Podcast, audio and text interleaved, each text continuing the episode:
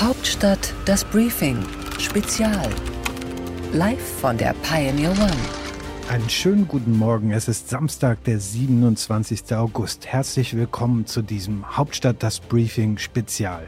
Mein Name ist Rasmus Buchsteiner. Ich bin Chefkorrespondent hier bei The Pioneer. Diese Woche hatten wir bei uns einen ganz besonderen Gast aus dem Bundeskabinett, Marco Buschmann. Der Einser-Jurist ist seit Dezember Bundesminister der Justiz. Er stammt aus dem Ruhrgebiet und ist ein enger Vertrauter von FDP-Chef Christian Lindner und als solcher auch ein Architekt der Ampelregierung.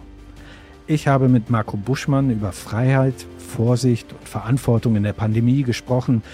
Es ging um das neue Infektionsschutzgesetz. Es ging in unserem Gespräch aber auch um die Herausforderungen der FDP und der Bundesregierung in diesem politischen Herbst.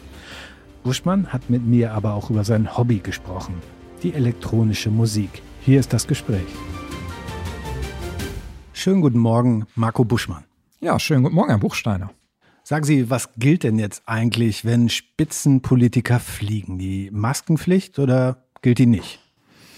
Also ich äh, fliege ganz häufig Linie und da gelten natürlich die allgemeinen Regeln und äh, ich würde auch äh, empfehlen, dass die äh, für jedes Luftfahrzeug auch gelten sollten, weil wir sonst solche Debatten haben, die natürlich so ein Gefühl von Ungerechtigkeit vermitteln. Ähm, der Ordnung halber muss man natürlich sagen, dass diese Bilder, auf die Sie ansprechen, die Flugreise des Bundeskanzlers, dass die Kollegen da alle einen PCR-Test vorher machen äh, mussten, so dass man sich schon um die Frage gekümmert hat, dass äh, sich dort niemand anstecken kann. Jedes Luftfahrzeug, sagen Sie, auch der Regierungsflieger. Das würde ich uns dringend empfehlen. Also es ist nicht meine Zuständigkeit. Äh, um äh, die Maschinen der Luftwaffe kümmert sich das Verteidigungsministerium, aber ich würde empfehlen, dass gleiches Recht für alle gelten sollte.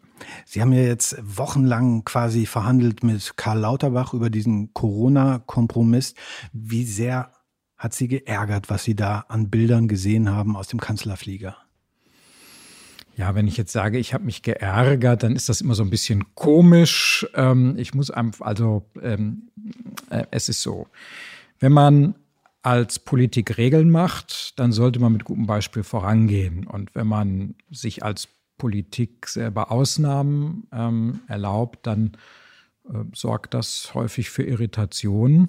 Erst recht, wenn es ja hier nicht um eine Maschine ging, wo auf großem Raum vielleicht vier Leute sind, also wo man eine Bürosituation hat. Das ist ja der Regelfall bei der Flugbereitschaft sondern wo man, wenn man hier eine ganz volle Maschine hat, die also vergleichbar ist auch mit einer Linienmaschine, die alle anderen Menschen auch nutzen, dann sollte man versuchen, möglichst vergleichbar sich auch zu verhalten. Das würde ich politisch empfehlen.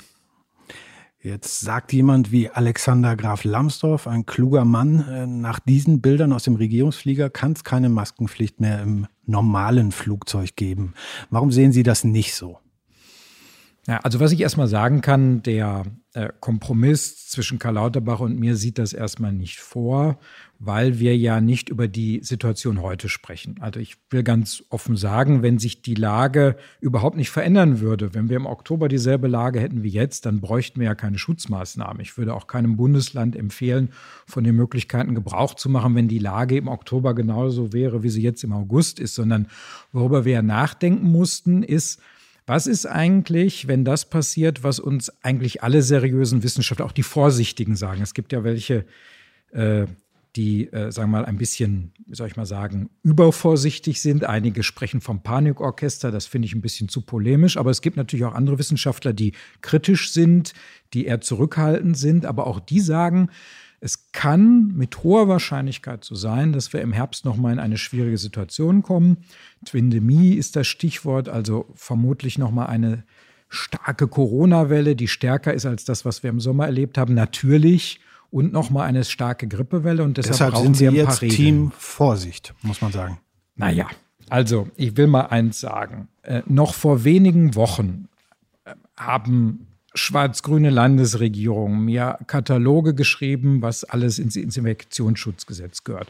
Kontaktbeschränkung, Personenobergrenzen, also das volle Programm. Herr Montgomery sprach wieder von Lockdowns. Auch der Gesundheitsminister hat öffentlich noch sehr lange über pauschale Schulschließungen gesprochen. All das kommt ja jetzt nicht. Und dafür haben wir auch lange verhandelt und sind uns jetzt Gott sei Dank auch einig, dass wir die Leute nicht mit solchen Maßnahmen verrückt machen, sondern das Einzige, was wir ja verpflichtend vorgeben als Bundesgesetzgeber, das sind also zusätzlich zu dem, was wir so kennen, das sind ja Masken und Tests in Krankenhäusern, alten Pflegeeinrichtungen. Das halte ich auch für richtig, weil da in den letzten Wintern sehr viele Menschen gestorben sind und das ist eine äh, Maßnahme, die andere europäische Länder sogar im Sommer hatten. Und deshalb halte ich das für maßvoll. Und alles andere sind reine Vorsichtsmaßnahmen, sind reine Optionen, von denen die Länder Gebrauch machen können, aber nicht müssen. Und die zum Teil nur unter sehr äh, strengen Vorgaben gezogen werden können. Aber die Maskenpflicht im Flugzeug, im ICE, ist keine Option. Das stimmt, aber das diese, ist Bundesrecht. Das, das soll Bundesrecht werden. Das stimmt. Das habe ich ja auch, ich habe ja vorhin beschrieben, das Einzige, was neu dazu kommt. Das sind alles Maßnahmen, die hatten wir ja sogar im Sommer. Und es ist natürlich so, wenn uns jetzt auch seriöse Wissenschaftler sagen, im Herbst, Winter, also niemand kann die Zukunft vorherberechnen, aber es gibt eine sehr, sehr hohe Wahrscheinlichkeit, dass Herbst, Winter eher schwieriger wird als äh, Sommer, Frühling. Dann wäre es natürlich komisch, wenn man eine Maßnahme, die man im äh, Frühjahr und im Sommer für angemessen hielt, plötzlich im Herbst und Winter nicht mehr für angemessen halten würde. Gut, aber was gilt denn jetzt im Flugzeug? Im Flugzeug gilt, was im Paragraph 28b Absatz 1 der künftigen Rechtslage steht. Und da gilt nach dem Entwurf, dass dort Erwachsene ähm, Passagiere FFP2-Maske tragen, dass dort äh, Kinder, Jugendliche zwischen 6 und 14 medizinische Maske nur tragen müssen, jüngere Kinder gar nicht und dass das Personal mit medizinischer Maske dort arbeiten kann. Das sagt der Entwurf, dem wir dem Parlament übergeben. Und dann äh, steht es natürlich in der Entscheidungsbefugnis des Parlaments, daraus das zu machen, was das Parlament für richtig hält. Ich will eins dazu sagen, ich selber habe als Politiker dafür gekämpft, dass das Parlament immer das letzte Wort behält. Also das hat man mir ja häufig vorgeworfen als ich die epidemische Lage mit abgeschafft habe. Das Parlament muss das letzte Wort haben und deshalb kann ich immer nur sagen, was in unserem Entwurf steht. Das letzte Wort haben die Abgeordneten. An dieser Stelle blenden wir uns aus. Das komplette Gespräch mit Justizminister und Musiker Marco Buschmann, der in seiner Freizeit Elektrobeats komponiert, das hören Sie auf thepioneer.de und in unserer Pioneer App. Danke, dass Sie uns unterstützen. Bei all den schwierigen Fragen, die jetzt in diesem Herbst in der Politik anstehen, wünsche ich Ihnen ein erholsames Wochenende. Hauptstadt das Briefing Spezial. Live von der Pioneer One.